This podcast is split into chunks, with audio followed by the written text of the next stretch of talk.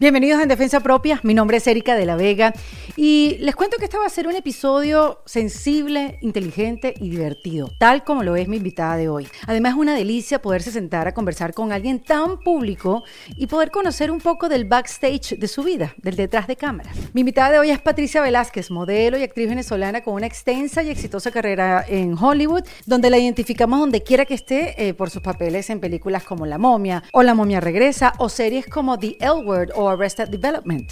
Pero bueno, poderse sentar a hablar con ella de temas que son del día a día, de cómo maneja el rechazo, ¿no? Ese que tanto sufren los actores, actrices de Hollywood, cómo supera esos vejones de cuando las cosas no salen bien, qué ha sido para ella la maternidad y cómo funciona una casa con dos mamás, que bueno, después de divorciarse pasaron ahora a formar una familia de cuatro mamás. También hablamos de cómo puede convivir entre un mundo que depende tanto de la imagen, de lo superficial, como lo es el mundo de, del modelaje o el mundo de Hollywood, junto al mundo de la acción social, porque como saben, Patricia es fundadora de Wayu Taya, una fundación que cumple ya 20 años ayudando a la comunidad Wayu y a otras comunidades indígenas en Latinoamérica, que busca, pues, la fundación mejorar su calidad de vida mientras les ayudan a conservar su cultura. Es curioso que en este tema Patricia me cuenta que para ella es muy fácil pedir para los demás, pero muy difícil pedir para ella. ¿Mm?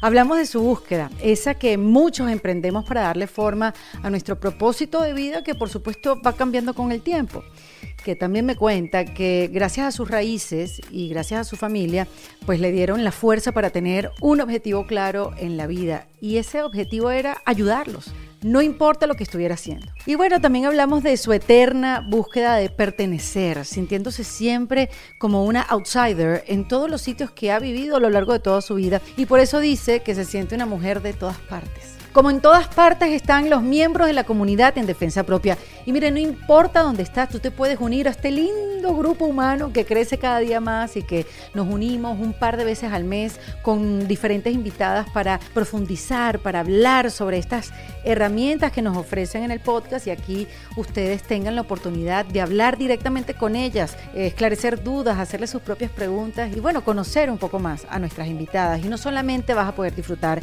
de esos encuentros online, sino también vas a poder disfrutar de códigos de descuento, de videos exclusivos y también hasta de becas, que gracias a mi querida Ángel Ocando, que fue mi invitada del episodio de los NFTs, nos regaló muchísimas becas para parte de la comunidad en defensa propia, para todos aquellos que querían aprender de los NFTs. Así que gracias Ángela, me encanta hacer este tipo de alianzas, tú puedes disfrutar de, estas de estos acuerdos que hacemos para expandir nuestro conocimiento, para expandir nuestro corazón. Que por cierto, la semana que viene, para expandir nuestro corazón, vuelve Chris Sorgi a la comunidad en defensa propia.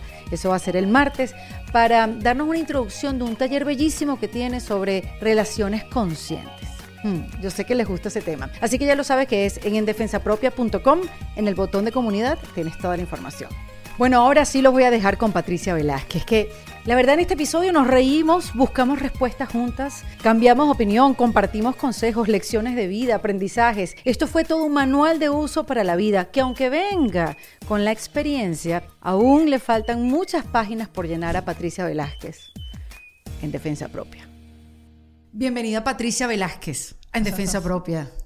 Qué alegría estar aquí. Patricia, pasan los años y tú te ves igual. ¿Qué, ¿qué pasa? No, no, no me veo tan igual, pero estoy pero me da yo creo que ahí sí entra la parte guayo.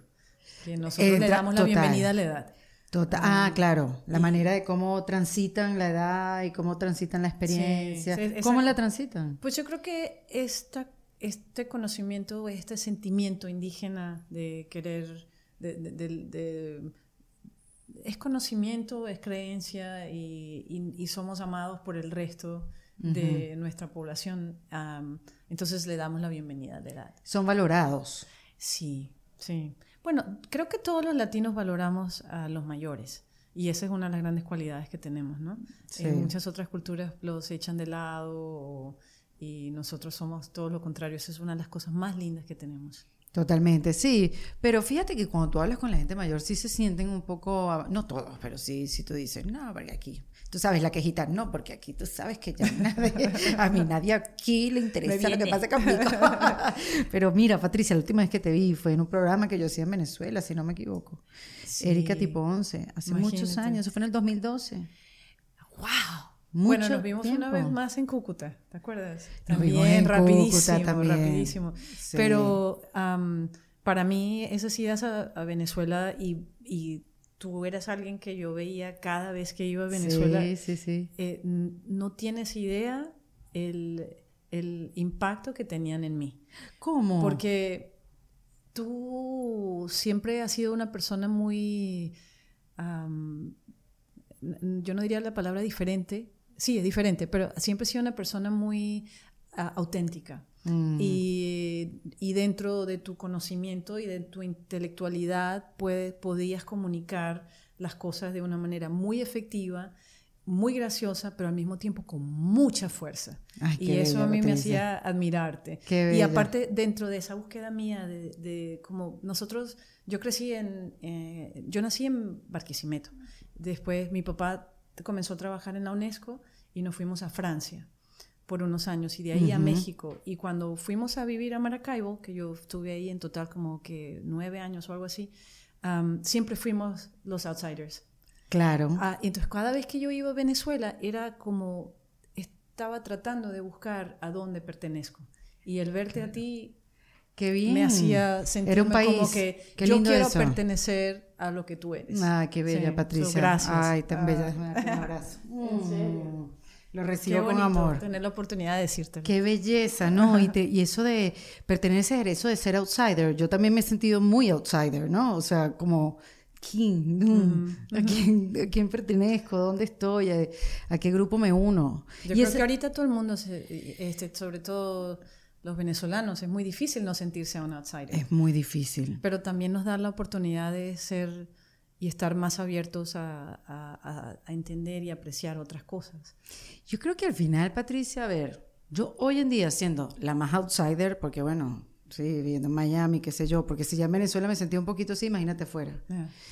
Este, ya allí no me siento así, ya ni lo pienso. No, porque ahora somos eh, eh, no, no, somos, a mí mira lo que sucede, estamos hablando aquí en Miami, nos van a ver en todas partes, nos escuchan en todas partes, nos sienten en todas partes. Insólito. Ya esa cosa de tener que estar y pertenecer a un solo sitio, eso no es real. Mm. Real, el único sitio al que yo siento de que somos es en el cual estamos en el momento. ¿no? Yo estoy aquí y ahora. El ayer ya no está, está el amor, el recuerdo.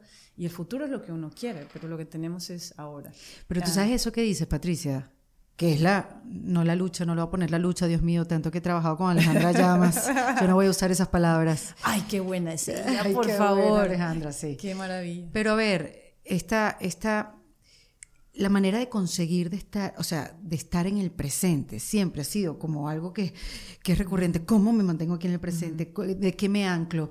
¿Cómo disfruto este momento? ¿Por qué me estoy yendo por la angustia? ¿Por qué me estoy yendo por la ansiedad? ¿Cómo haces tú para estar en el presente? Así como me dijiste ahora. Bueno, yo te puedo decir lo que hacía hasta hace un poquito que escuché ese podcast tuyo de, Alejandra, porque ella da una solución que es tan efectiva y tan inmediata que porque la tendencia nuestra, y yo he estudiado un poquito los signos también, depende además el signo que tengas, puede ser más hacia un lado o hacia el otro, pero la mía, como acuario, es que yo nunca, mi hija, cuando yo era chiquita, nosotros siempre estamos allá en el aire. Y mi hija todo el, tiempo me decía, mamá, y no quiero hacer ruido yo, pero mamá, y me sacaba, porque siempre estoy allá. Pero como tu hija, tu allá volando. Sí, para sacarme del, porque ah, quería mi atención. Ahora ya, mi hija no me hace eso, ya no la tengo a ella que me digo, ella, ella. Entonces tengo que hacer el trabajo yo misma. Y, y eso que dijo Alejandra, que dice, es tan efectivo, piensa, ok, tienes todos los sentimientos, todos los pensamientos, estás por ahí volando. En este momento, ¿yo estoy bien? Ese es buenísimo. y a eso yo solamente le adherí tres cosas. Dime tres cosas por las que en este momento yo estoy bien. Porque así es más rápido. Así es más rápido. Así es más rápido. Y es increíble como si es efectivo, te cambia el, pensamiento. Totalmente. Pero no es fácil, ¿eh? No es fácil. No es fácil además quedarse ahí, mantenerse ahí. Porque bueno, estoy bien, estoy aquí hablando con Patricia, estoy aquí hablando con Vanessa, pero, ajá, como callo a esa voz loca que me lleva, ah, tú sabes, en esa conversación que me domina. Es muy difícil. Es un reto, es yo, un reto. Eh, yo tengo tanto que agradecerte porque también gracias a ti llegué a Cristina Sorgi. ah, de hecho, estoy trabajando con ella. Qué bueno, Patricia. no, pero es que a mí me encanta. A mí me alucinan las conexiones que se hacen con, en defensa propia. O sea, se unen unas mujeres con otras. Bueno, mira lo que me está diciendo Patricia con Cristina. Tantas mujeres, tantas cosas que han pasado. Y ella, ella es increíble aparte, si lo que dices es cierto, las conexiones que se crean entre las mujeres, pero el, perdón hacia ti mismo son una cosa como muy grande, pero... Pero si es algo que tú estás trabajando constantemente. Y transparente también, porque no lo ves. O sea, ¿cómo es eso del perdón? No se puede tocar, no se puede ¿De qué forma tiene? ¿De qué forma? Sí. Ah, todas estas herramientas que tú estás dando en defensa propia y en el kit de emergencia, yo creo que hay que escucharla una y otra y otra vez y ponerla en automático. Y cuando se te olvida y te acuerdas, volverla otra porque el universo te lo pone donde lo tienes que escuchar. ¿Y tú con qué estás luchando día a día, Patricia? O sea, luchando y otra vez, perdón por la, por la palabra, pero ¿qué, ¿qué te da trabajo de ti misma? Lo, lo, mismo que tú estás hablando, por eso es que yo creo que, que es, es, tan efectivo lo que estás haciendo. Ya a mí me está comenzando la menopausia, ¿no? Y obviamente se te, los pensamientos, el cansancio, el cambio de cuerpo, uh, pero más que la sensación del cambio de cuerpo físico es la pesadez, que te sientes como más pesado. y a veces estás muy triste. Todas las típicas cosas de la menopausia, pero los sentimientos son reales. Y ya yo de hecho siempre los he tenido, por eso soy actriz, porque quiero, por, por el, trabajo de las emociones. yo, yo lucho también, igual que tú, como seguramente tú que nos estás escuchando, con, con, tratar de, de, de, no ser negativa, ¿no? de, de hacerse una buena historia. De una buena historia, de saber que la esperanza está allá afuera, de que sí es posible.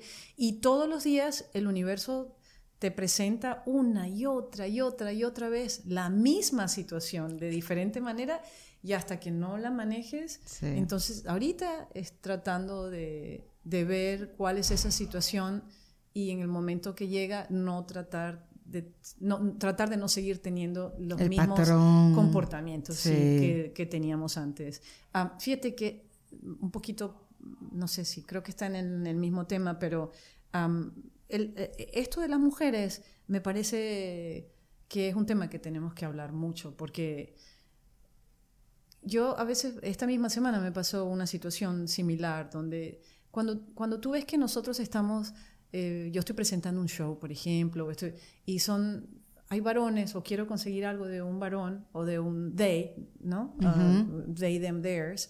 Um, nunca es un tema, nunca es un problema. Pero esa cosa innata que tenemos las mujeres de competir unas con las otras y de juzgarnos una a la otra al principio, es tan duro y tan difícil. Y hay que trabajar que tanto. Tenemos que, tenemos que, nosotras en la posición que estamos y tú que estás escuchando, tenemos el poder de cambiar eso, porque al final nosotros mismos somos los que estamos creando, nosotras mismas estamos creando las limitaciones para, para, nosotras. para nosotras mismas. sí. Sin pensar que si uno la alcanza, la puede alcanzar la otra. Porque claro, aprendimos a ser competitivas, aprendimos a hacer que si, que si ella se acerca me quita mi puesto, porque hay pocos puestos. Hoy en día hay más puestos, creo yo. En California ya pasaron la ley de Equal Pay para... Ah, mira, hace dos semanas. California nos lleva una delantera, ¿no? Pero digamos, finalmente hay un lugar donde ya comienza a ser de esa manera. Este, pero claro, es, es un trabajo de cada una de nosotras. A mí me ha pasado muchas veces, pero, pero hay que en verdad aplicar el cambio, hay que ser parte de ella. A mí, no sé, a veces me llaman y me preguntan, mira, tú me puedes dar el teléfono de aquella invitada que tú tuviste. Me entra como un celo. Y después digo, yo estoy luchando contra esto. O sea, esto, esto, es contra, esto es lo que yo quiero cambiar. Y cuando tomo conciencia de eso, suelto. Ah. Suelto porque va a ser bueno para ella, porque va a ser bueno para la otra que lo está llamando, quién sabe, las cosas que pasen maravillosas. Me cambio el chip porque llevo demasiado tiempo, o llevamos demasiado ah. tiempo pensando en que, ah, sí, ahora tú la vas a llamar. Ah, ¿Qué vas a decir? Y yo me voy a quedar afuera. Exacto. No, pero eh, como, como dicen eh, mientras donde hay más cariño y más, hay más potencial, más crece. Y eso Claro, es un fíjate, cambio yo- de conciencia Sí, realmente. Yo me he dado cuenta mucho también eso con, con el trabajo de la fundación, ¿no? A veces con, con los donors, con los donantes. Mm. Que eso yo te iba a decir, Patricia, o sea, estar en una industria como la de Hollywood durante tantos años y tener una fundación que toca temas completamente diferentes, donde toca la humanidad, la ayuda, el dar, el dar, el dar, el dar. Este, ¿cómo, cómo, se, ¿Cómo conviven esos dos mundos, no? Oh, conviven. Uno necesita al otro, fíjate. Mm. Este, porque el, el medio nuestro sí es un medio muy duro. Hay, creo que dentro de las cosas, no, la cosa más difícil que, man- que hay que manejar en nuestro medio es el rechazo. Pasa miles y miles de audiciones que yo he hecho de que um, eh, el rechazo es muy duro y nos pasa a todos en esta industria. Um, pero hay gente muy buena en el medio y, y se compagina uno con el otro. Nosotros ahorita, justo yo creo que la fundación ha crecido precisamente por estar en el medio, porque comienzas a... te- te- en el momento que tienes un poco de éxito y un poco de visibilidad, pues, enfrente. el mensaje que puedas dar es mucho mayor que... Por ejemplo, yo estando aquí, yo sé que mucha gente lo va a escuchar y eh, Claro. mi mensaje va a llegar a muchas más personas. Guayú, Guayú, Está allá. Guayutayá. Sí, que se llama tu significa soy fundación. guayú, en guayú. Ya. Soy indígena. Y que empezó en el 2015. Hace 20 años. Wow. ¿no? En el 2002. Imagínate. 2002, Sí. exacto. Empezó como una escuelita, con una escuelita muy chiquita para 30 niños. am, y bueno, ahorita, después comenzamos ya a atender a más de 7.500 niños. Y hoy por hoy, bueno, estamos atendiendo a 6.000 niños al, al día. Están recibiendo Bueno, hoy por hoy con más necesidad. Mucha más, sí, claro. Sí. Más de 140 mil personas recibieron ayuda el año pasado. Nos hemos convertido como, como el centro de ayuda para la parte occidental del país, de ayuda humanitaria. Wow, y el, Patricia. el objetivo principal ahora es hacerlo sustentable, porque sabemos que todos los lugares en situación difícil, tú recibes ayuda un determinado tiempo. Entonces tenemos, es como que dicen el clock está ticking. Tenemos exactamente como dos años que nos queden para asegurarnos que la fundación sea sustentable. Y eso me lleva a otro tema que creo que es importante. Y sustentable quiere decir que ellos mismos se puedan sostener en la misma región. que la fundación sea sostenible y que produzca. Ah, Mm. Entonces diseñamos, ah, ah, eh, comenzamos a adquirir fincas y diseñamos como un mini mundo. Y dentro de este mini mundo hay cinco elementos. De esos cinco elementos, tres son sustentables. El primero es el agua, porque en Zulia sabes que nos falta mucho el agua, de toda la vida nos ha faltado el agua. Ah, entonces dijimos, bueno, si tenemos seis camiones de agua, por cada camión de agua que tú compres, hay otro que está regalando agua en las comunidades, en Muy los bien. hospitales, en las escuelas, en los, en, las- en- en los, en los- en los ancianatos. Entonces ya tenemos el primer camión. Acabamos de empezar. Ok, Ah, poco pero a poco. mira, cuando del tenga- 0 al 1 es lo más difícil, después del 1 al 2 ya exacto, después sí, de hecho sí. ya se nos ya nos prometieron dos más. Pero cuando tengamos seis camiones, ya la, la fundación en año y medio es 100% sustentable. Y ese es nada Wow. más el, el proyecto 1. Uno, Eh, después el exacto. proyecto 2 es el, el farming, ¿no? la, la siembra, que eso ya estamos con las uvas y bueno, muchas cosas más. El proyecto 3 es una cocina comunitaria que también es sustentable, ah, que estamos trabajando con World Central Kitchen y José Andrés, el chef. Ese soy Am, yo. sí. Ese soy yo. Dale, pues. O sea, yo misma saboteando mi no, podcast. pero eso es que, hello, hello, I'm Sí, talking que- too much. Ajá. No, no, no.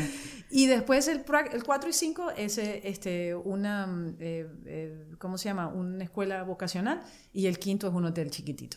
So, ya estamos, ya estamos Ya muy, av- uno. muy avanzados. Y Pero, eso con, con, con el objetivo de escalar pues la fundación, de hacerlo y sostenible. es replicable. Ya Give Power, Mm. por ejemplo, se comprometió a, a dar los paneles solares, aunque ya hicimos Qué toda la bueno. electricidad. Entonces, son como mini mundos que son 100% replicables, que los podemos hacer en cualquier parte y se ha metido muchas, eh, mucha gente y muchas organizaciones están metidos ya ahí. Bueno, Tú sabes que me llama la creciendo poco atención poco. que, bueno, cuando eres actriz, con los logros y tus éxitos, Patricia, tú tienes cierto estatus, ¿no? Pero cuando estás en una fundación, y esto lo sé por mujeres que llevan fundaciones, te conviertes en una pedidora profesional. Oh, sí. Entonces, ¿sabes qué me llama la atención? O sea, manejar no el, el, el estatus de actriz eh, de Hollywood y todo lo que has alcanzado con, mira, me puedes dar un camión, mira, vamos a pedir, mira, tú tienes, mira, puedes depositar, mira, tú no quieres colaborar, porque te tienes que convertir en alguien sin ningún tipo de vergüenza a la hora de pedir ayuda para los demás, porque no es para ti. Bueno, esto es, que tan, es tan relevante lo que acabas de decir, porque aquí hay dos cosas. Uno es el autoestima.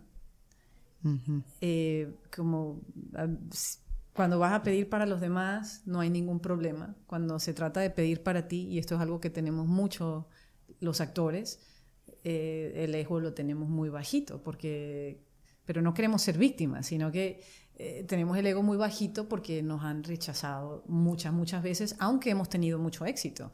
Ah, eh, y aparte de eso, hace muchos años yo comencé una línea de productos muy exitosa que la idea era hacer productos de belleza, pero que venían de, ingredientes indígenas, ¿no? Y bueno, tuvimos la compañía, estuvimos muchos años, estaba en QVC, en HSN, en el Shopping Channel. Ah, bueno, yo iba... sí se vendía, pues. Sí, no, se vendía muchísimo. Entonces yo estuve los últimos 12 años hasta el diciembre, antes de la pandemia, y estaba yendo de, de Los Ángeles a Londres, iba tres veces al mes. Rusia, Alemania, Australia, Canadá, sí, porque estábamos en todos los canales. Ah, pero yo sentí que al principio esa no era la idea, yo no me, vi, no me veía vendiendo, sí, es una cosa sustentable, pero eh, porque le beneficiaba a todo el mundo. Claro, y la eh, fuerza que tú le das a, la, las ganas de la gente de, comprar. Claro, eh, al final cuando tú estás hablando de algo en lo que tú crees, pues, pero siempre había algo que a mí me hacía sentirme un poquito vacía. Mm. E igual estoy muy agradecida. En, después, al final, bueno, ya este, me separé de la compañía, todo está bien, ellos siguen adelante, yo les deseo lo mejor. pero yo ahora es que me doy cuenta, esos 12 años en Rusia, en Alemania, en Italia, en, en Australia, en Londres, tantas veces al año, lo que a mí me estaba haciendo era formarme para vender. Lo que yo no sabía que iba a vender y que me estaba formando para vender a la fundación. Claro. Ah, pero, y también para, también para aprender que, y esto es para ti que nos estás escuchando, siempre la idea de ayudar y la caridad tiene que, sí, ah, sí hay que ayudar, hay que dar, pero tenemos que separarlas. O sea, siempre han estado como, perdón, siempre ha estado como una cosa separada. Si tú quieres hacer un negocio o tú quieres tienes un sueño de hacer algo. La idea de ayudar con lo que tú estás haciendo como una caridad y lo que tú quieras plantearte hacer no tienen que estar separadas. Si tú creas un negocio donde todos los elementos, como en este caso de un shampoo, por ejemplo, ok, ¿de dónde vienen los ingredientes? ¿Qué, vas a usar? Este, un plástico que sea, una cosa que sea reciclable, biodegradable. ¿Quién, se beneficia? Más importante, el consumidor y tú, que eres la empresa. Pero no hay razón que tú después tengas que ir y decir, bueno, yo le voy a dar el 10% a una fundación. No, hazlo sustentable. Búscale el ingrediente de donde venga una comunidad y así le estás cambiando a ellos el comportamiento de las comunidades que nunca lo has tenido. Y aparte de eso, estás generando, kármicamente estás generando un impacto maravilloso, porque claro, todo transformas el a la gente. se beneficia. Claro, claro. Oye, qué mirada tan diferente. Es el secreto del éxito. Mira, Si alguien me tiene que decir cuál ha sido el secreto o cómo, ese es, sin duda alguna. claro, eso no trabaja la parte emocional, eso es otra, otra cosa, pero no, en bueno, pero práctico de carrera, sí. eso es.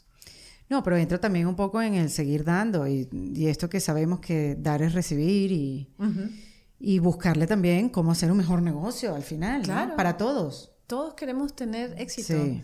Es que ya hoy en día, a ver, esto de estar pensando que te vas a beneficiar a ti mismo, que tus acciones no, no repercuten en el otro, y que tú ah. eres individual. No, eso no existe. Eso, eso ya no existe. y si tú crees que existe, ya, eh, buenos días, buenos días, te lo digo.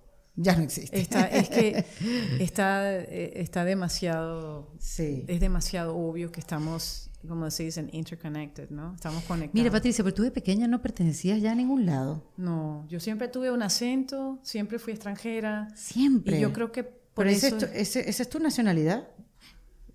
Sí, yo soy yo, Patricia. Este, sí, somos de todas partes, ¿Cómo pero te qué bonito. Tú?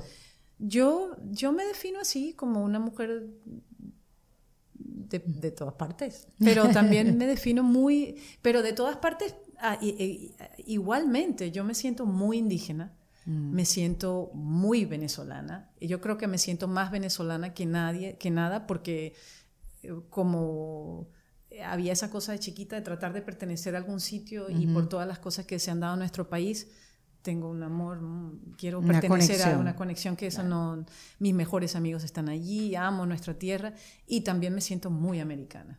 Uh, me encanta ¿Cuántos años llevas aquí en Estados Unidos? En los Estados Unidos no sé, nunca los he contado, pero tengo 31 que fui, que salí, 31 años que salí de Venezuela, 32 ya casi. claro, porque tú muchos años. Eh, comenzaste tu carrera de modelo y me fui a, fuiste? a Italia primero. Ah, sí, acababa de cumplir 18 años. Salí el Día del Trabajador, me acuerdo. este, y aquí está Jessica con nosotros. Patricia, pero ¿qué se tiene que tener para sobrevivir esos mundos? Porque ah, son muy duros, son muy fríos, son muy exigentes. Sí, exigentes. Y tú siempre has sido una mujer, como te estamos escuchando, y yo lo que te conozco, muy sensible. Entonces, ¿cómo sobrevive una mujer sensible ante, ante esa violencia? Si se puede llamar así, o para no condenarlos ante esa, ese mundo tan agresivo, tan rápido, tan, ¿no? de tanta gente. Sí, fue, es un mundo fuerte, pero un mundo extraordinario también, porque cuando manejas eh, lo que es lo que es la moda como tal es, es, un mundo bellísimo, lleno de artistas que te está reflejando lo que está pasando en la sociedad. Y llega, la, la, moda es el, la responsable de, de, los muralistas, de los pintores, de lo de todo. Eso es la moda, ¿no? Claro, pero con 18 ah, años tú no pensabas muy en difícil, sí, pero, pero eh, eh, em, te lo digo más como siempre pensando en tú que me estás escuchando y ahora yo que tengo una niña, pienso en ella, ¿no? Sí, ¿Que tiene cuántos años tiene 15 años. increíble, lo rápido que pasa, Patricia. Yo me acuerdo todavía cuando me que tenía 13. Yo me acuerdo cuando tú me dijiste que no, me acabo de ser mamá. O sea, es que me acuerdo perfecto. Hace, hace nada. Nada, hace nada. Pasa muy rápido. Y, y yo digo, ¿cómo, ¿cómo es posible que nosotros podamos eh, em, eh, vivir ciertas etapas que son muy... Ah, llenas de emociones y de experiencias y, de, challenges, ¿no? de, de, retos, es tener un objetivo específico.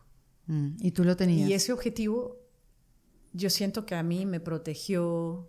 Yo, nosotros teníamos una situación difícil en casa, ¿no? No había agua, los ascensores nunca funcionaban, no mm. había dinero y si yo podía producir... Una familia grande, además. Muy grande, sí. Todos educadores, eso sí, pero bueno, se pusieron las cosas difíciles, no era, ya sabes, la educación... Eh, lamentablemente, así tengo que decir, lamentablemente eso es uno de, los, de las profesiones más ignoradas en nuestros países eh, y que es una lástima porque debería ser igual que los doctores, ¿no? Claro. Ah, los educadores y la policía. Eh, sí, sí. y y, nosotros teníamos una situación muy difícil, entonces yo sabía que si yo producía 30 dólares al mes, eso iba a pagar agua para todo el edificio. Ok. Yo tenía un objetivo tan, era una obsesión, que yo quería ayudar a mi familia, que eso fue lo que me protegió y me mantuvo tanto de las situaciones equivocadas que obviamente tú eres joven, estás probando cosas y en algún momento en Europa yo, bueno, me junté mal, comencé a tomar drogas. ¿Ah, ¿En serio, Patricia? Sí, por, fue durísimo por un año. Estuve con un novio y él, él se metía cocaína y entonces yo, por, yo empecé a viajar y empecé a ir a París y yo llegaba a Madrid y por tratar de mantener esta relación con este chico para que no me dejara, pues yo empecé a salir en la noche con él y una vez, en, y esto lo conté, yo escribí un libro. Yo ah, sé, yo sé, vamos a hablar del libro. Ah, y una vez, eh, en, en este, lo cuento ahí en el libro, que, que, lo hice para ayudar a la gente, ¿no? No lo estoy nombrando para que crean que estoy promocionando el libro, sino como, como ayuda. entonces me fui a Ibiza y estaba trabajando con mi mejor amigo, que él era el modelo más guapo, yo era la chica, que bueno, estábamos trabajando mucho, y esa noche nos metimos tanto, tanto de todo que en la mañana me llamaron para hacer mi primera portada, la primera vez. Ok. Y yo no pude llegar porque estaba malísima y en ese momento pensé, mi mamá sin agua en la casa, este, pasando necesidad y El me sentí que estabas esperando tan mal oh, conmigo misma mira, una cosa tan sencilla, una portada, una red, pero en ese momento, cuando tienes 18 o 19 años, me sentí tan mal, dije, ¿para qué esto? Y dije, bueno, ya, más nunca. Y tuve la suerte de que el universo me presentó esa oportunidad y así se, ahí se quedó esa historia, ya más nunca. Y, y bueno, y, salí, ahí, salí adelante. Y gracias Pero a Dios, mucha gente se quedó en el camino. Oh, no te puedo ni contar cuántas, porque cuánta gente conocida se quedó en el camino. Y todavía se han quedado en el camino. Seguro, seguro. Ahí. O sea que menos mal, de verdad que sí. Pero diciendo, sí, diciendo lo, lo que está, lo que me comentabas algo de la el autoestima definitivamente es mm. algo que tenemos mucho que, que, trabajar. Y, y, a veces yo creo que nosotros los latinos, y eh, con todo el orgullo del mundo lo digo, con esta parte indígena, eh, somos muy sumisos. Eh, y, y, esto es una de las cosas maravillosas que podemos aprender de la cultura americana. ¿no? Cada cultura tiene cosas... Mm, Sus cosas buenas. Cosas buenas y cosas no tan buenas. En este caso, pues aquí sí te enseñan a ser un ganador a veces es muy duro porque es muy frío. Sí no hay emociones en el camino. eh, sí yo, me acuerdo una vez y que no voy a decir los nombres pero éramos cinco personas muy famosas ellos y, entonces estaba un profesor de Kabbalah yo estudié la Kabbalah muchos años y entonces nos dice Shalom eh, todos ustedes aquí tienen hijos eh, ¿qué quieren ustedes que, que, ellos sean cuando que, ellos sean cuando sean mayores y, y, no me vas a creer, pero los las tres americanos dijeron, yo quiero, I want them to be winners. El chico, había un chico italiano que dijo, oh, I want him to have, quiero que se, que, que se la pase muy bien. Y yo también. Entonces ahí yo me di cuenta, pero no tiene nada de malo tampoco pensar en eso, porque eso es precisamente cuando tú dices, ¿qué te defines? Podemos agarrar cosas buenas de todas las culturas y tratar nosotros de ser lo mejor posible. Claro, y, también soltarlas también, en un momento dado, si ya no te funcionan. Exacto, que eso es muy difícil, porque la culpa católica de nosotros, mira que yo te, la culpa que tenemos nosotros los latinos, ay, es tan dura, es tan difícil dejarlo. Pero y ya la vienes de mamá también. Bueno, eso es lo que quería preguntarte, ¿cómo has transitado tú la maternidad en estos 15 años? Son diferentes etapas. Yo digo una sola, dos etapas antes de la adolescencia y en la adolescencia, por lo menos la que te ha tocado vivir. ¿Cómo, cómo, cómo ha sido la maternidad para ti? Em, maravillosa en el sentido de que tengo una hija extraordinaria como cualquier otro adolescente que está pasando su edad, que está con, su, con sus retos también de las redes sociales y estar en Los Ángeles, que bueno, donde, que no lo creas, eso pasa en todos, pero en Los Ángeles eh, están como en una burbuja. y, y, yo creo que allí COVID, en, los, en, California COVID ha sido muy diferente a lo que ha sido el resto de los Estados Unidos, porque Allá estuve, eh, todavía, bueno, ya esta semana quitaron el mandate de las máscaras. Pero, sí, estaba muy pero cerrado. fuimos, y, yo lo agradezco también, porque si no hubiese sido imposible. La gente cree que Los Ángeles es muy, muy, muy grande y, Los Ángeles tiene el la concentración de habitantes por metro más grande en el país. Fíjate, creemos que es New York, no, pero está en Los Ángeles, porque uno está acostumbrado a ver las montañas, las casas. Claro, pero hay espacio. Sí, pero hay mucha, hay mucha pobreza. Eh, entonces, para los niños Ahí estuvieron sin ir al colegio. Maya pasó la, casi la mitad del séptimo año y, o todo octavo año desde la casa. Y eso les afectó muchísimo. Después tuvimos COVID, después vino Black Lives Matter, durante COVID, después vinieron los incendios y después COVID otra vez con el Delta. Uh, ese fue, fue, fue muy fue fuerte, pero eh, nosotros, ahora volviendo a tu pregunta de la maternidad, disculpa que me extienda tanto, eh, la maternidad ha sido genial. Nosotros somos dos mamás. Ah, em, Mayita, su otra mamá, ella es increíble. Nosotros estuvimos juntas muchos años, pero somos una familia extendida. Ella tiene su pareja y su pareja ya desde hace como 13 años tiene su niño. Extendida civilizada. Mucho, mucho. Porque comparten entre ustedes. Oh, sí, sí, viajamos juntos, estamos todo el tiempo juntos, los niños van y vienen. Somos cuatro mamás y una nani. Flor. y dos hijos. Este, dos hijos, en esa, En esa, en esa suma. estamos escribiendo una serie porque es que es muy graciosa. Las cosas que pasan son muy, muy, es que me imagino, Es que me imagino que si hacen la serie, uno diría, no vale, eso no pasa.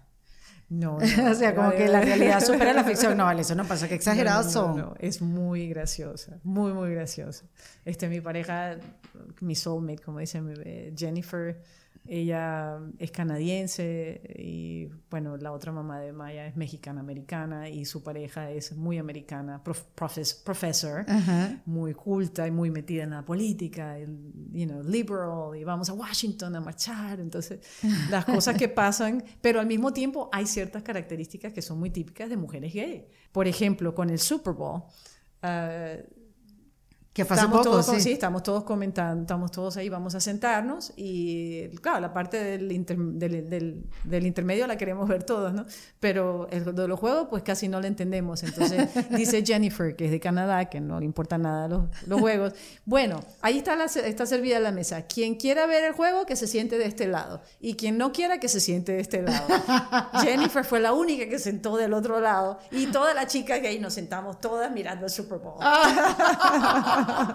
Pensaba que iba a ser al revés, qué risa. No, es que sí, sí que hay, hay características muy, muy típicas. Ay, qué bueno, Patricia. Pero mira, hablando del libro, tú sabes que conozco gente, Patricia, porque bueno, uno siente que está solo en sus circunstancias hasta que sales a hablar de eso.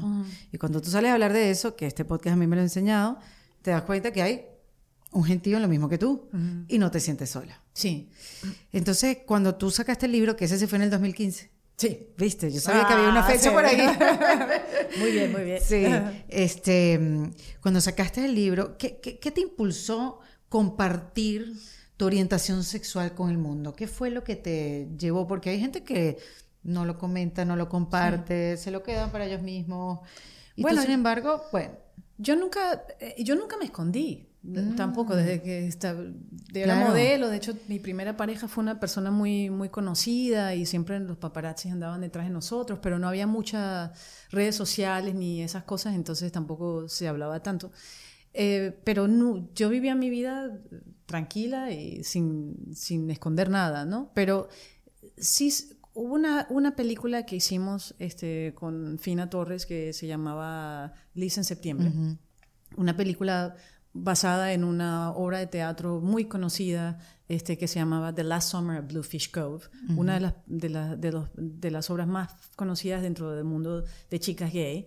Um, y ella hizo la adaptación a un drama, comedia, ¿no?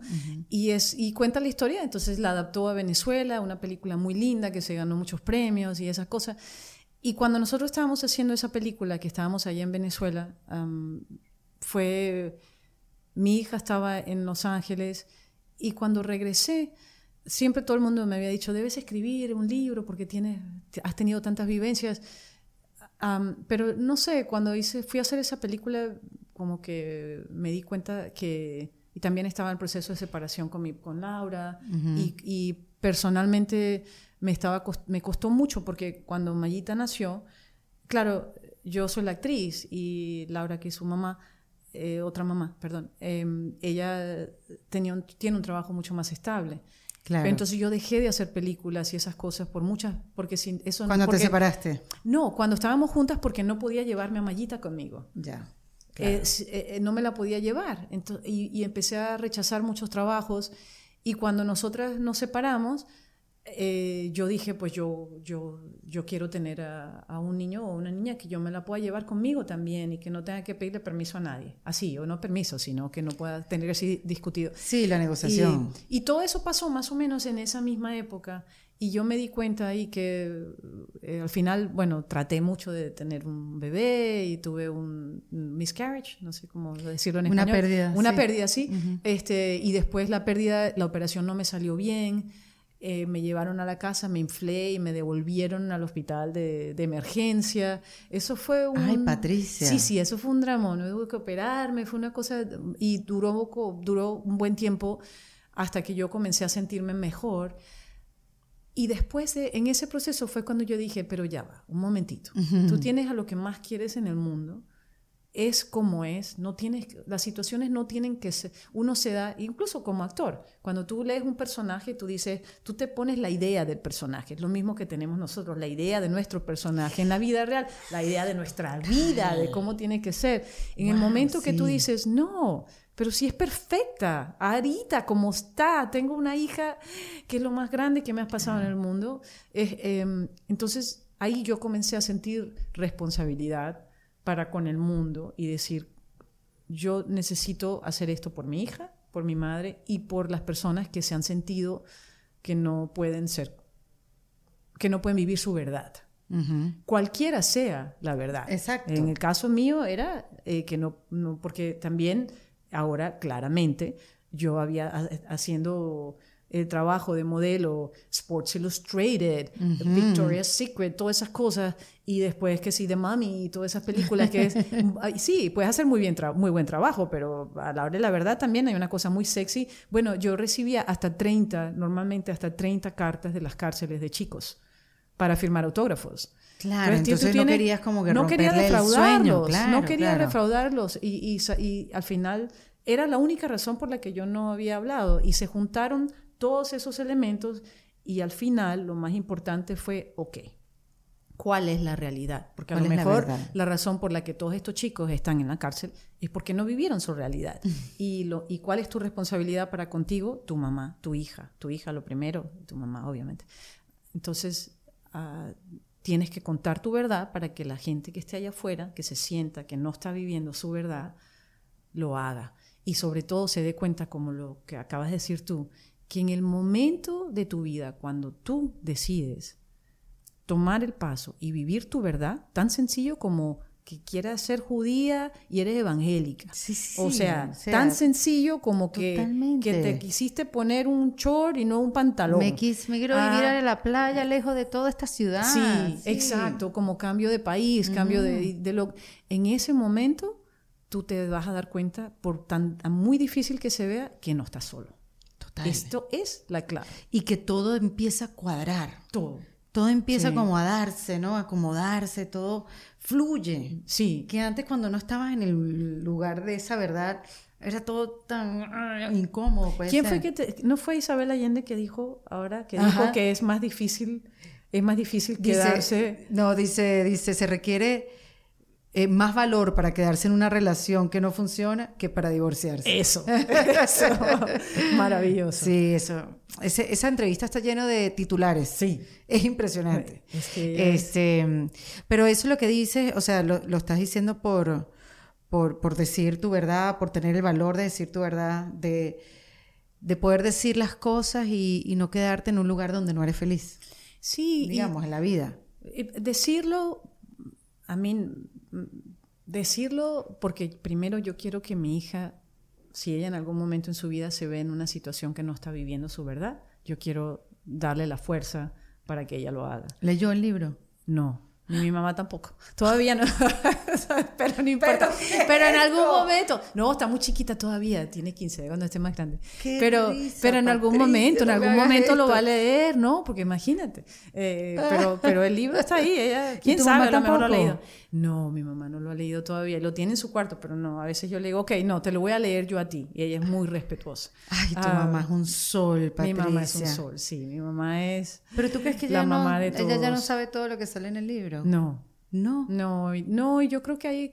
Es que hay cosas que yo digo, ¿será que.? Ok, eso había que escribirlo para darle el ejemplo a las cosas que a veces hacemos cuando somos muy jóvenes y somos muy inocentes porque para, no para dar miedo, porque vivir en el miedo es, yo creo que el objetivo es como, no, es el objetivo número uno de las cosas que nosotros los latinos tenemos que superar, porque somos una cultura basada en el miedo, y, tenemos que superarlo.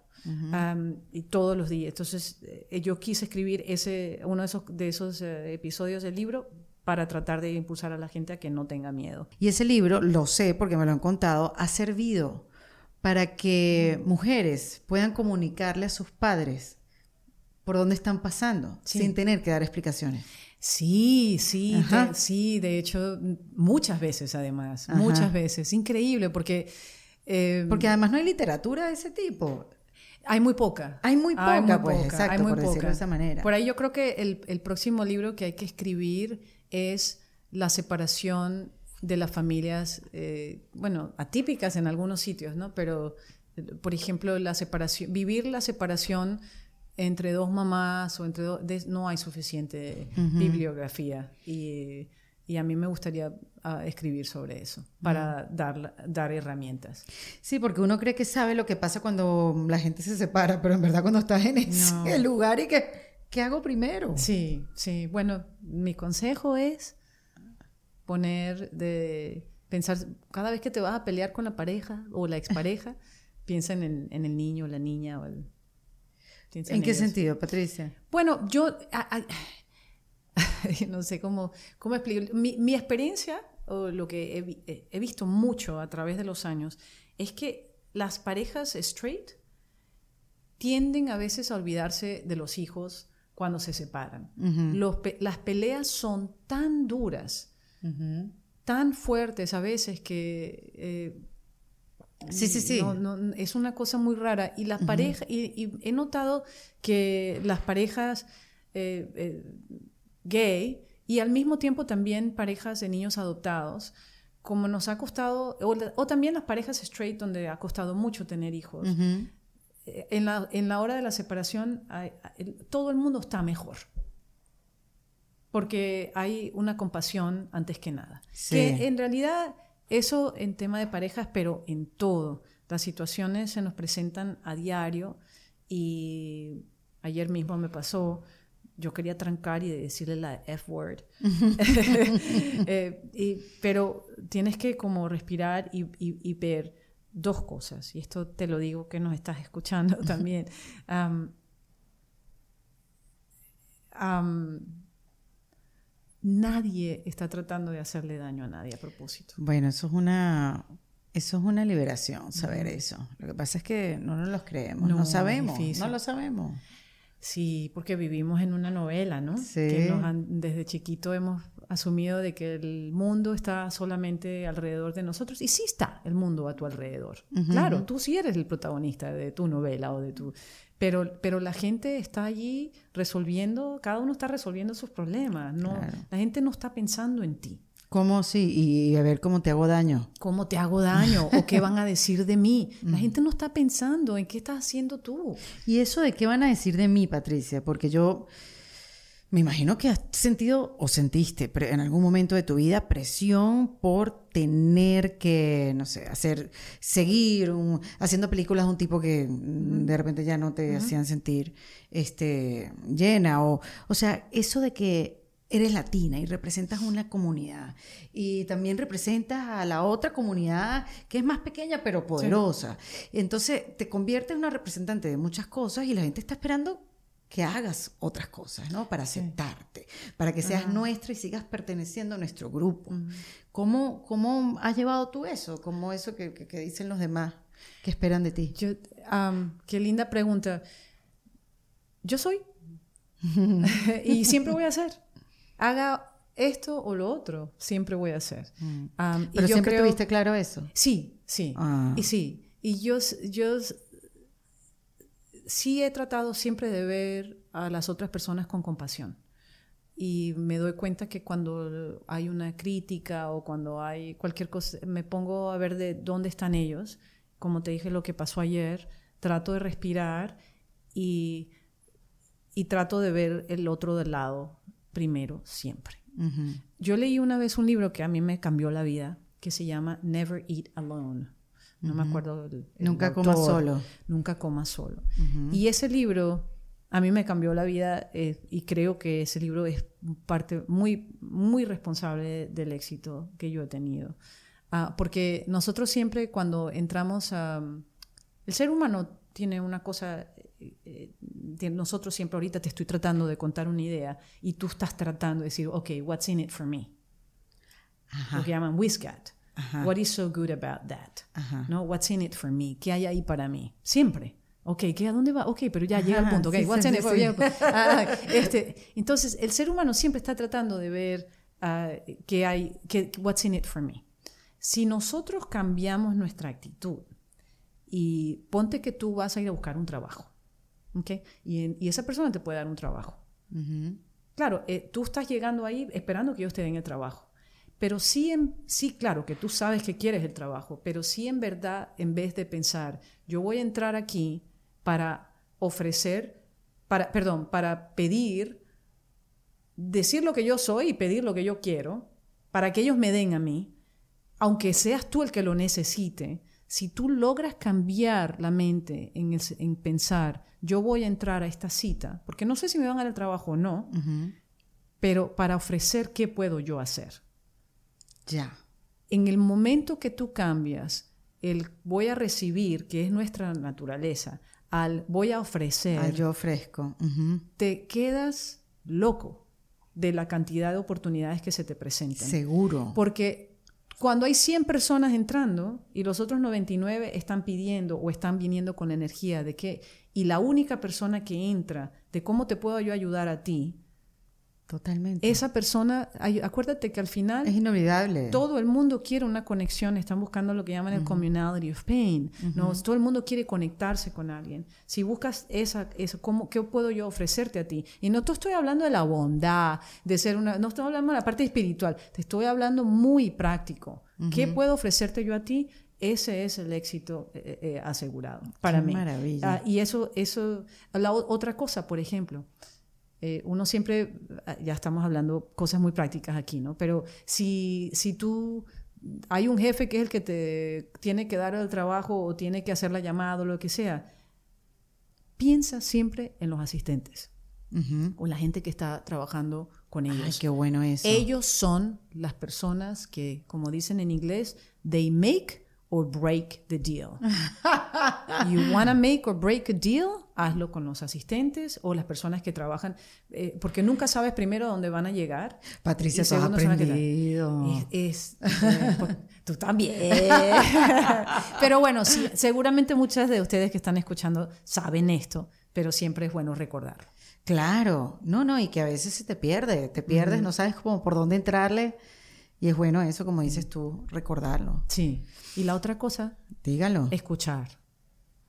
Escucha. La clave de está en escuchar.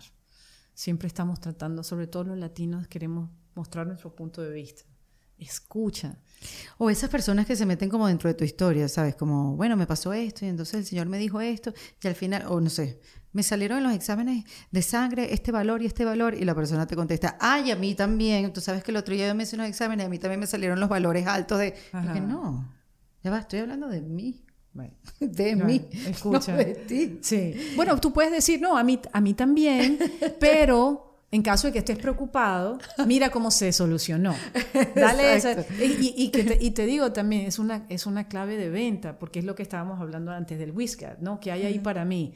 Cuando tú estás tratando de mostrar una idea, tienes que terminarla en, ok, este champú te va a cambiar el pelo. Ajá. Ok, pero se va a cambiar el Yo tenía el pelo malo y empecé a usar esto y entonces el champú me mejoró el pelo. Eso no te hace. Entonces, ¿cómo lo terminas? Ajá. Este champú te va a cambiar el pelo y por supuesto, este, la gente te va a ver más bonita, tú te vas a sentir bien contigo mismo y por lo tanto vas a ser más feliz. Chan. Chan. sí. Mira, Patricia, ah. ¿y, en ¿qué, qué, estás haciendo estos últimos años? Te vi en La Sayona, por supuesto. En La Sayona no, La, Llorona, pero es nuestra Sayona. Pero es nuestra Sayona, ¿no? Sí, sí, está llamada de mil maneras. De mil maneras. Qué risa que te haya tocado una historia tan pegada a nuestra cultura. Fortísimo, ¿verdad? Y esa, además que esa película... esa película llegó a mí de una... Así como cualquier otra audición pero la tenían escondida, no se sabía ni que era The Conjuring, ni que era este súper gran, you know, James Wan, el productor más grande de películas de horror de la historia, no tenía otro nombre, no tenía nada que ver eh, y era una película que se veía como pequeña. ¿Y de hecho, ni siquiera usaron un director de casting que son los que normalmente lo harían. Todo lo hacen a propósito porque, claro, los fans están tan locos por estas películas que las mantienen muy, muy en secreto y tratan de no dejar pista. Entonces me llegó la audición, me encantó la audición. ¿De qué se trató la audición? La audición fue parte de la escena, de una de las escenas de la película. Ah. Y, y, bueno, para ir un poco más adelante, cuando, cuando pasó esa película, claro, nosotros somos muy creyentes. Y yo, yo, de hecho, estoy desarrollando un show sobre esto. Todas esas historias que con las, historias, nuestras leyendas indígenas, estas leyendas que tenemos, este, bueno, todas las culturas lo tienen, todas esas tienen su significado. Y cuando yo estaba preparándome para esa película, a mí me pasó algo muy raro. Estábamos en la casa, Mayita estaba en el otro cuarto. Y nos, hay, una, hay un, una, un ejercicio que ah, yo hago a veces que aprendí de una, una maestra antes de empezar un proyecto. Y esto lo, tiene, lo puedes hacer sin ni siquiera proyecto. ¿eh? Esto lo puedes hacer porque funciona. A ver. En la noche, antes de dormir, tú escribes, a ver, en español, querido yo interno. Si es, tu, ah, eh, si, es tu, eh, si, es, si es lo que tú deseas, por favor, transmíteme en un sueño esta noche o transmíteme esta noche. En un sueño. Eh, es que estás traduciendo, ¿no? Yeah, please reveal to me in a dream. Así, en, este sueño, esta noche, eh, algo que me haga entender más este personaje, para estar más cerca de ti. Eso es bien importante. Qué chévere Entonces, la llorona, ¿no? Con amor y respeto, tienes que ponérselo, dice la. Sí, claro. no, pero espérate. Con amor y respeto, pones tu nombre, Pepita Pérez, pones la fecha y la hora. Y lo pones al lado de tu cama. Ok. Tú te vas, eh, te vas a levantar en la mañana, si es una situación, no siquiera si es una película, y tú vas a haber tenido un sueño, porque todos los sueños te dan situaciones y te dan las soluciones. Eso es otro, otro podcast. Ok, sí. Este, eso es lo La cosa es acordarse el sueño. Pero eh, por, tienes que hacerlo apenas te despiertes. Ah. Pero fíjate lo que me pasó esta noche. Nada, me acuesto a dormir y de repente en la noche, aquel grito.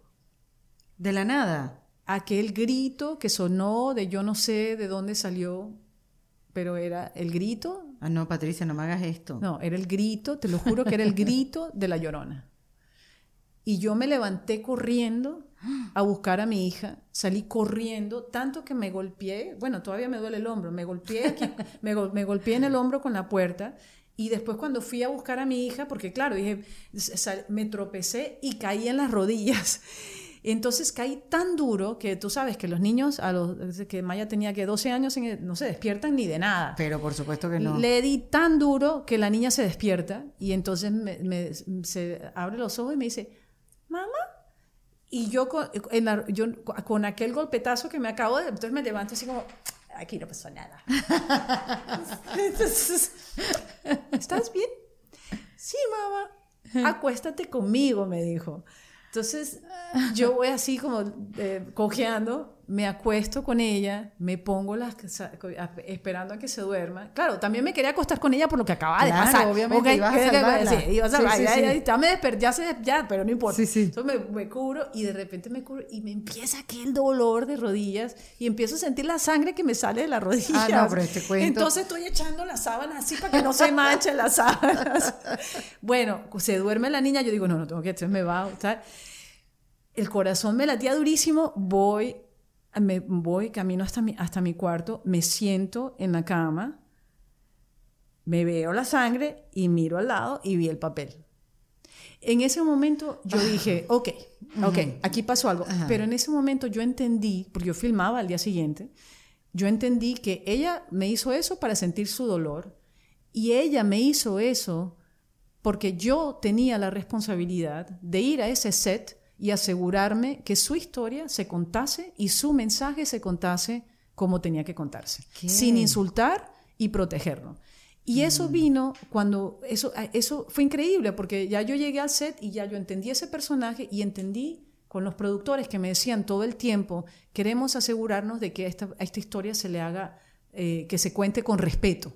Claro. Que, porque ahí no, había latino. Sí, esa parte de los actores, ¿no? Pero, eh, y, y yo, lo yo entendí que, que, eso era así y después entendí, ok, pero ¿por qué, ¿por qué la llorona quiere que yo le cuente esto? Y ahí fue cuando, perdón la expresión en maracucho, caí en locha, que eso se tenía que contar porque todas las leyendas tienen una enseñanza. Y en el caso, por ejemplo, de la enseñanza que yo entendí de la llorona, fue cuando estamos nosotras las mujeres, incluso los hombres, pero más las mujeres, este, es cuando estamos en situaciones muy difíciles, como la llorona, ¿qué hizo ella? La traicionó al marido y ella en su dolor fue y ahogó al niño y a la niña. Ah, y se pasa, exacto, pasó el resto de su vida, pasa el resto de su vida buscando y robándose otros niños para tratar de recuperarlo. O sea, mató lo que ella más quería. Cuando nos ponemos a pensar qué significa eso, es la, la vida, la situación, la, la, vida nos presenta situaciones que son muy difíciles. ¿Qué hacemos nosotros? Vamos y matamos a nuestro niño y a nuestra niña, nuestro niño interno, y nos mm. pasamos la vida entera tratando de recuperar a nuestros niños chiquitos que tenemos adentro. Ay, por Dios, Patricia. Ay, Sí. Todas las historias. Pero ¿cómo llegaste ahí? Jamás me hubiera metido por yo por el grito ese que escuché. O sea, todo. Eh, y ahí fue cuando yo entendí, ah, esto es. Esto es. Todo, todo te llega porque te tiene que llegar. Y yo sí, yo sí creo que por muy dura que sean las situaciones, el universo nunca nos va a presentar algo que no podamos manejar. Muy duro pueden ser las situaciones las más duras, o sea, y, imagínate, Jessica que está acá, no hay, eh, pero, pero sí se, se, se, puede, con amor se pueden superar, porque si te llegaron a ti es porque había alguna razón porque tú eres un líder, porque se va a poder compartir o, transmitir el mensaje de una manera que sea apropiada y, que hay, sí hay una razón de ser. Sí. Jamás pensé que había esta historia detrás de La Llorona. Qué loco, ¿verdad? Loquísimo, me he quedado, what? Sí, todo, yo creo que todo, Erika, tiene su, su sentido. Esto, una de las cosas que, por ejemplo, que a mí me ha llamado mucho la atención a través de la Kabbalah que estudié muchos años, ah, son los signos. Porque esa cosa de los signos y los conocimientos.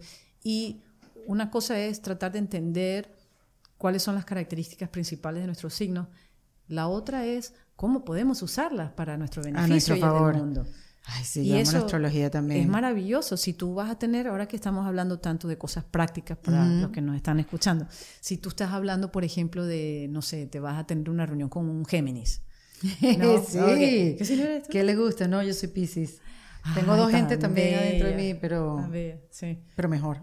No, claro, claro. Por eso. si, si, tú vas a tener, eh, cuando, cuando tú quieres obtener cosas, pero no, no me refiero eh, egoístamente, sino obtener cuando hay cuando es, un objetivo sí exacto exacto, exacto. me encanta cómo manejas la eh, si y es un Géminis, por ejemplo. Bueno, Géminis está regido por, que, por Mercurio. ¿Qué, ¿Qué, es Mercurio? Bueno, el planeta más chiquito, entonces que el Sol va más rápido. Y entonces cuando nosotros estamos ahí pensando la cosa, no, ya Géminis fue, vino, dio tres vueltas. Por eso es que... No, ya Géminis, o Géminis ya fue antes que tú vinieras a preguntar. Oh, sí, es que viene de regreso. Ya viene de, pero sí, y quién sabe si la segunda o tercera vez. Exacto. Claro, entonces, ¿qué es lo que pasa? No tienen paciencia.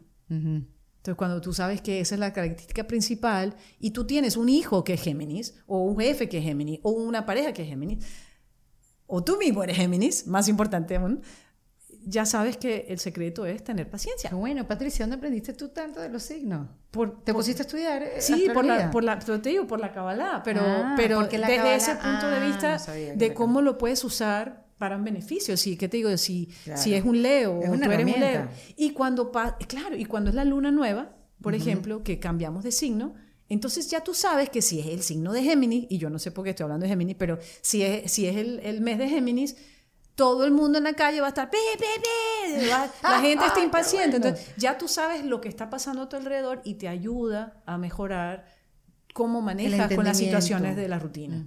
Sí. Y también te ayuda a obtener cosas, eh, eh objetivos específicos. Bueno, y tú que ya nos estás dando tantos consejos, esto parece un manual de uso de vida.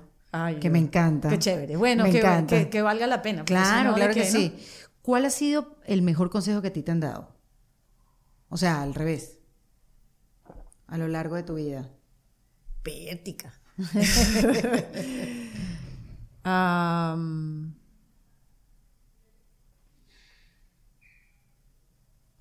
Wow. Eh, no sé si puedo responder esa pregunta con un solo consejo. Sí, yo sé que es difícil, pero de esas cosas que como que se quedan ahí. sí, yo, Erika, no sé, ¿cuál ha sido el tuyo? A ver si mientras tú me dices el tuyo. Bueno, no sé, siempre mi abuelo, mi mamá siempre me dijeron que no hay almuerzo gratis en la vida. Como que hay que trabajar. Wow. ¿Sabes? Como que nada llega gratis, eso siempre me quedó y como también lo hicieron en ejemplo, mi mamá todavía, como que, ah, ya, yo entendí. Entonces eso sí me marcó, pues no, hay nada gratis. Pues mira, entonces yo creo que ese el consejo, ah, cuando te escucho diciendo eso, es, esto que, del consejo del libro. Never eat alone. Ah, Nunca coma solo. Sí. claro, totalmente. Me encanta ese, me encanta ese consejo. Sí, eh, creo, creo que es ese. Mire, ¿qué estás haciendo ahora? ¿Dónde te veo? ¿Dónde estás? ¿Por dónde estás orbitando en tu vida? Bueno, sí, bueno, vivo en Los Ángeles. Estamos construyendo aquí en Miami también, pero mi pareja está acá, bella. o sea, tiene una relación Miami-Los Ángeles. Sí, pero siempre, como siempre viajamos mucho cuando durante COVID, por ejemplo, tuve la fortuna de, de fue un, con todos, ¿no? Pero tuve la fortuna de hacer cinco películas y entonces ella puede viajar bastante y viene conmigo. Ahora, pero no se está filmando mucho en Los Ángeles. Sí, ya sí, ya sí, ya, sí. sí. pero estaba cerrado, ¿no? Terrible. No, pero dicen que en Atlanta lo están haciendo que es más barato. Mucho, claro, en Atlanta, en, New York, en muchos sitios. En Canadá. En Vancouver. En Vancouver. En Toronto también. Exacto. Lo que pasa es que la industria en Colombia se está haciendo mucho, en Argentina, en Puerto Rico, en, muchos sitios, en Bulgaria. Uf, Imagínate. Em, hay, la industria afortunadamente ha crecido mucho y sí es verdad que hay mucha competencia, pero también hay mucho trabajo. Hoy en Ahora con streaming nos abre muchísimas puertas a nosotros los a, todas las personas en este medio. Claro, qué buen momento para estar. Sí, sí, es increíble. Te digo que es como de 100 a 2 a lo que era antes, las oportunidades de trabajo. Qué bueno, Patricia. Y eso te da, eso te da esperanza, ¿no? De querer seguir haciendo y sobre todo querer eh, poder desarrollar. Sí, porque es fácil cansarse, ¿no? Mucha gente se cansa. Como me dice, a mí, yo tengo una gran maestra que se llama Ivana Chobuk, que yo creo que bueno, la mejor de muchos que hemos pasado. Que, y mm, ella me dijo un día, me dijo, Patricia, este negocio, si tú tienes trabajo, si tú tienes talento y tienes dedicación, tú puedes conseguirlo. Este negocio es de los que se quedan, porque el 99% se van. Pero claro, no es, por, no es ningún juicio. Es que es muy, es muy difícil manejar el rechazo constante. Muy difícil. y yo creo que también la parte eh, económica para mucha gente es muy difícil. Para el mm. actor, en este caso, que estás, o el escritor, estás trabajando de mesonero, de esto, lo otro. Yo tuve la gran fortuna de poder haber tenido una carrera primero en modelo y y bueno, el universo me ha favorecido de muchas maneras, ¿no? Sí. Ah, pero. ¿Y cómo se maneja ese rechazo, Patricia? ¿Cómo lo has manejado? Me cuesta, me cuesta. Cuesta mucho, mucho, muy duro. No, decirte aquí que, ay, no, se serían, no, no somos todos seres humanos y nos pasa a todos. Me sucedió, fíjate, ahora mismo hace poco le, le, le pedí a Luis Fernández que me ayudara en una audición llegan muchas audiciones, pero hay unas que son muy, muy importantes, ¿no? Entonces me le pedí que me ayudara. Hicimos como seis horas y trabajamos en una audición que quedó wow. Y yo decía, si es que si no me dan esta película, es que me la tienen que dar. Porque, es que, te grabas, ¿no? Sí, porque ahora es todo, ah, la industria ha cambiado, ahora todo es self-tapes. Te grabas tú mismo. Entonces, claro, hay mucho más trabajo, pero también hay muchas más oportunidades. Ya la gente no tiene que vivir en Los Ángeles o en donde están los sitios para todo lo, el, toda la industria en lo que se refiere a los castings ya cambió. Entonces la gente está en su país y manda sus tapes desde donde sea que ellos estén. Y bueno, este tape yo esperaba, esperaba, esperaba semanas, semanas, semanas y no lo habían visto, no lo habían visto, no lo habían visto y al final eh, yo dije, si no lo han visto es porque tenían una oferta a alguien desde hace mucho antes de yo mandar el tape. Y efectivamente así fue. Y esa me dolió durísimo porque hay, claro, hay muchas, que, hay algunas que son... Uf. ¿Y qué haces? ¿Te, que te, te, lanzas un rato en la cama, pasas el duelo? Sí, y, y, dices, bueno, te da, mucha, te da mucha, te da rabia, te da pero es parte del trabajo y te toca, nada, te vas a la yoga y... Exacto. En mi caso, yo creo que también tengo la suerte, como dicen, cuando la situación está difícil, ve y haz algo, algo por alguien. Así sea ayudarlos a ah. cruzar la calle. Entonces yo no tengo que hacer mucho porque tengo la computadora, miro el WhatsApp y están todos los mensajes de la fundación. Exacto. Eh, entonces me enfoco mucho en el trabajo de la fundación. y es tan, tan grande que me ayuda a salir de ahí y ya después a las horas se me quitan. Hay que cambiar el... Claro, el foco. El foco lo pones en otro lado. tengo una amiga maravillosa que se llama Gabriela Castillo, que está aquí en Los Ángeles también, que... Ah, perdón, aquí en Miami, que es, es ella es sanadora, es healer, es maestra y es extraordinaria. ella me ayuda muchísimo también. Y ella siente las cosas. Entonces, a cambiar la energía. Uh, apenas, a veces, ella lo siente y manda mensajitos. Lo hace con todo el mundo. Es increíble como, como hay gente que está tan conectada. Qué bueno, eh. Patricia, qué alegría me da verte. A mí me Tú da siempre tienes esa súper energía. Qué chévere ponernos al día y tener esta excusa para poder hablar, conocerte un poco más, profundizar tus procesos, tu, tu vida, tu verdad. Tan bella. No, qué, qué bella verte a ti, porque todo, todo este proceso de descubrimiento que, que, y todo lo que te ha motivado a hacer lo que estás haciendo ahora con este podcast, yo lo he sentido muy cercano. He pasado por él también y me ha hecho las, me he hecho las preguntas igual que, ti, que, que tú. Y, este, y te agradezco mucho lo que estás haciendo por todos nosotros, porque este, lo, necesitamos. Por todas, aprendemos todas, libramos por todas, o sea, y es esa misma fuerza. Yo no me siento sola para nada en el camino, ni me siento que estoy liberando nada. Ah. Es una misma fuerza, ¿sabes? Como una misma energía.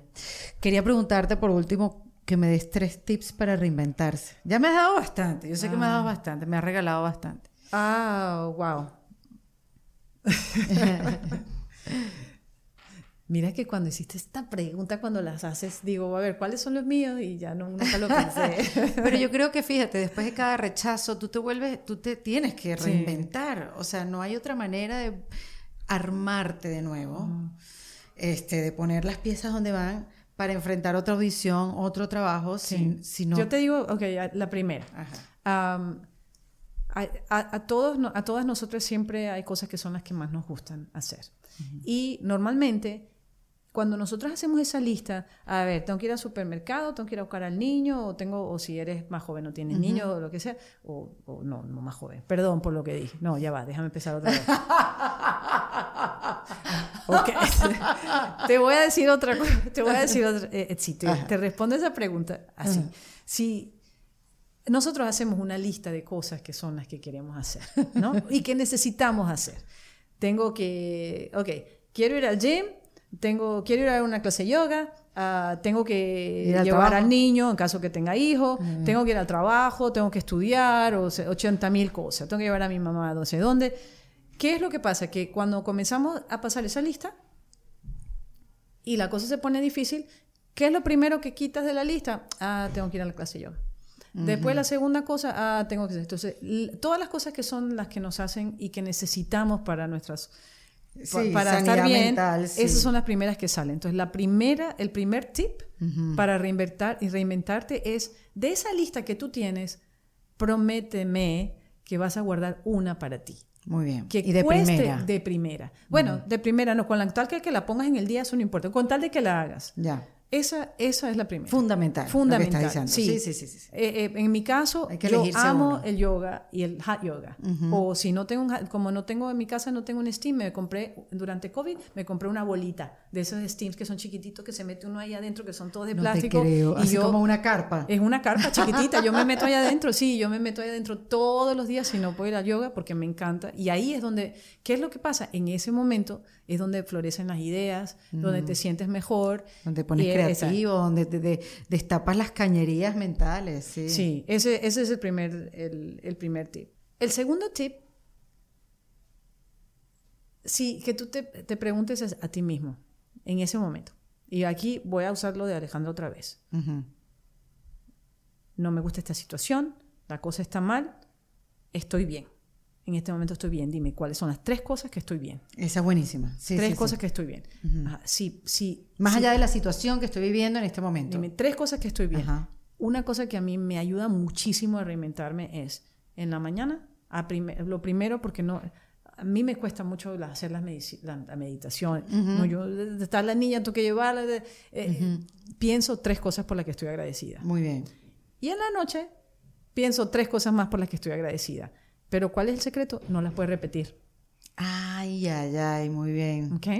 son seis cosas al día. Te tardas dos segundos en hacerlo, pero sí que te cambian el estado mental. Completamente. Y la tercera y última es que te preguntes a ti mismo, todo esto, el rechazo y eso, si yo no estuviera aquí en este mundo, ¿qué quiero yo que recuerde la gente de mí? Wow, eso es bien profundo. Eso es lo que te va a ti a guiar a reinventarte cada vez de una manera que sea quien tú quieres ser en este mundo y no lo que se espera de ti. Y eso te va a dar la energía suficiente para ir y lograrlo. Wow. Eh. Sí, sí, sí. ¿Te haces esa pregunta a menudo? Sí. Me la hago sobre todo cuando me asusta algo. Mm. ¿No? Uy, y si no estoy. que quiero que te- Pero no, no, por- eh, que, que, eh, eh, no desde un punto de vista del ego. No quiero que... no, si yo, por ejemplo, yo, si, si tú no estuvieras, ¿qué te gustaría que pensara tu hijo de ti? God forbid. Que, que era divertida. Wow, qué linda. Sí, pero O sea, no soy joy lo of menos life. divertida. Joy of life, claro, Sí. porque no, por, por Soy eso. un gorila Ah. militar. te sube para abajo, te lávate los dientes. Claro, con razón Matías se quiere ir al campo. Que se quiere ir a vivir a. Barcelona, a olvidarse de mí para siempre. No. Quiere ser español. No. No, no, Este, pero lo entiendo, lo entiendo. Pero sí me gustaría que en algún momento pensara que mi mamá, eh, mi mamá, mi mamá era un fastidio, pero era divertida. Eso sí me Ah, gustaría que fun, dijera. sí. Sí. Sí, yo creo que, que conmigo ya, esto es un poco bobo, pero si, si, si yo no estuviese, a mí me gustaría que la gente pensase que yo fui buena persona. Patricia, tú eres That's buena it. persona. No, no te creas. Esto no es para que me diga que soy No, sí, por somos favor. buenos, pero siempre se puede... Mm. eh, estamos, estamos en una posición en que el universo nos ha dado eh, muchas experiencias, mucho liderazgo y, y, y hay que compartirlo porque es necesario que seamos todos así. O sea, no, no que hay que como yo, no. Me refiero a que po- todos podamos tener la oportunidad. Todas estas inequalidades que hay en, en nuestro planeta no, no tienen por qué ser. Y si todos actuamos en comunidad, pueden dejar de existir. Yo tiendo a ver las cosas positivamente. Bueno, te voy a decir que estás haciendo un buen trabajo para que te recuerden como buena persona. Ay, gracias. Tú también. Qué rico tenerte, ustedes también. Patricia. No, qué lindo, qué lindo que me hayas tenido. Sí. Es, un, es, es un honor y mm, todos estos podcasts que tú tienes, yo los estaba escuchando y cada vez que ves el, el autoestima y el ego también, porque al final Sí, sí, el peor ego que hay es el del de víctima, por mí, por mí, ese es el peor ego de todos. Ajá. Pero este, es- has creado un estándar muy alto y Vamos, y- vamos y- todos para y arriba. vamos todos para allá. Sí, sí. señor. Patricia Velázquez, en defensa propia. Gracias. Esto fue en defensa propia y te invito a que te suscribas en cualquiera de las plataformas que lo ves o lo escuchas para que no te pierdas de ningún episodio. Te cuento también que En defensa propia es producido por Valentina Carmona con la asistencia de Nilmar Montilla. Este episodio fue editado por Adriana Colts Fermín con música original de Para Rayos Estudios. Yo soy Erika de la Vega y recuerda que esto lo hacemos en defensa propia. ¿Estás listo para convertir tus mejores ideas en un negocio en línea exitoso? Te presentamos Shopify. Tal vez no lo sabías, pero nuestro podcast More Than Mamis es un negocio y lo empezamos por supuesto para desahogarnos y hablar sobre la maternidad, no para convertirnos en expertas de ventas y del e-commerce. Así que sí, necesitábamos ayuda para vender nuestro merch y poner en marcha nuestra tienda. ¿Y cómo suena con Shopify? Llegó otra venta. Shopify es la plataforma de comercio que está revolucionando millones de negocios en todo el mundo. Ya seas un emprendedor desde tu casa o desde donde sea, Shopify es la única herramienta que necesitas para iniciar, administrar y hacer crecer tu negocio sin dificultades. Con Shopify puedo gestionar pedidos, envíos y pagos desde cualquier lugar, brindándote toda la información y estadísticas de tus ventas al detalle. Regístrate para un periodo de prueba con tan solo un dólar al mes en shopify.com barra sonoro, todo en minúsculas. Ve a shopify.com barra sonoro para llevar tu negocio al siguiente nivel. Shopify.com barra sonoro. Step into the world of power, loyalty, and luck. I'm gonna make him an offer he can't refuse. With family, cannolis, and spins mean everything. now, you wanna get mixed up in the family business. Introducing The Godfather at ChumbaCasino.com. Test your luck in the shadowy world of The Godfather slot. Someday, I will call upon you to do a service for me. Play The Godfather now at ChumbaCasino.com. Welcome to the family. No purchase necessary. VGW Group. Void where prohibited by law. 18 plus. Terms and conditions apply.